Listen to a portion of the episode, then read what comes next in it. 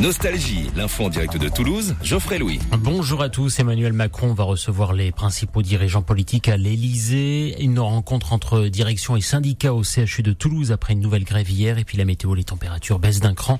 29 à Toulouse aujourd'hui sous les nuages. Venez et dialoguons dans l'intérêt supérieur de la nation. Voilà l'invitation qu'Emmanuel Macron lance aux représentants des forces politiques élus dimanche à l'Assemblée. Le chef de l'État tente de reprendre la main au lendemain d'élections législatives qui ne lui ont pas été particulièrement favorables. Sans majorité absolue, il va devoir tenter de former des compromis ou en tout cas d'éviter un blocage institutionnel parmi les dirigeants qui seront reçus aujourd'hui à l'Elysée. Marine Le Pen pour le RN, Christian Jacob pour LR ou encore Olivier Faure pour le PS. Le PS qui, comme ses alliés, écologiste et communiste de la NUP veut un groupe parlementaire distinct sur les bancs de l'Assemblée nationale. Pas question de se fondre dans un groupe commun, un NUP, comme l'a proposé Jean-Luc Mélenchon hier. Ce sont les premières dissensions à gauche. En attendant, les nouveaux députés de la NUP vont prendre leur quartier à l'Assemblée. En Haute-Garonne, ils sont cinq nouvellement élus. Parmi eux, l'ancien porte-parole du DAL, le droit au logement, François Picmal.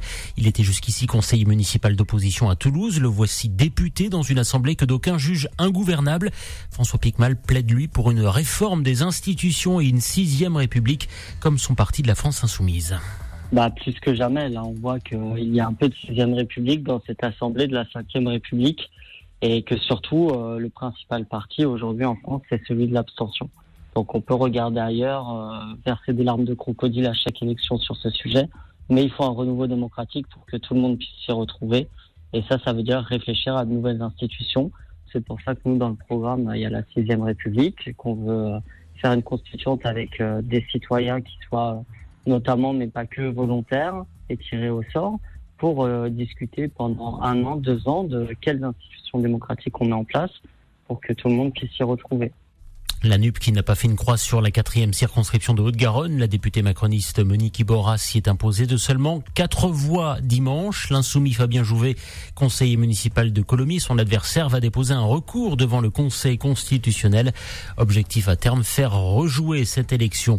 Une rencontre aura lieu ce mardi entre la direction du CHU de Toulouse et les syndicats. La direction qui a fait plusieurs propositions hier, alors que les urgences de Purpan étaient touchées par un troisième lundi consécutif de grève. Les syndicats continuent dénoncer le manque de personnel. Les urgences de Rangueil ont rejoint ce mouvement pour la première fois hier. 8,37 euros, c'est le prix qu'il faudra débourser pour emprunter la future autoroute entre Toulouse et Castres. Information apportée hier par la société Atosca, le futur concessionnaire de l'autoroute. La future A69 doit être mise en service à l'horizon 2025. La suite des mondiaux de natation à Budapest et le Toulousain Léon Marchand continue de faire des étincelles dans l'eau. Il s'est qualifié hier pour les demi-finales du 200 mètres papillon qui auront lieu aujourd'hui. Il est également engagé ce mardi sur le 200 mètres 4 nages. Le nageur des dauphins du TOEIC a décroché samedi dernier le titre de champion du monde du 400 mètres 4 nages. Et puis place ce mardi à la fête de la musique créée par le ministre de la Culture, Jack Lang, au début des années 80. Elle fête son 40e anniversaire cette année. Tout le programme est à retrouver sur le site fête-de-la-musique.culture.gouv.fr. La météo sur Nostalgie avec votre concessionnaire Kia Mag Motors à Ramonville. C'est l'été, il va enfin faire moins chaud sous un ciel qui restera très couvert ce mardi. Le mercure va culminer sous la barre des 30 degrés cet après-midi, 29 de Florence à Tournefeuille.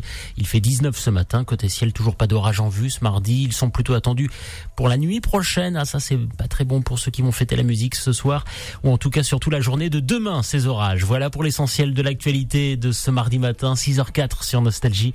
Bon avec Philippe et Sandy.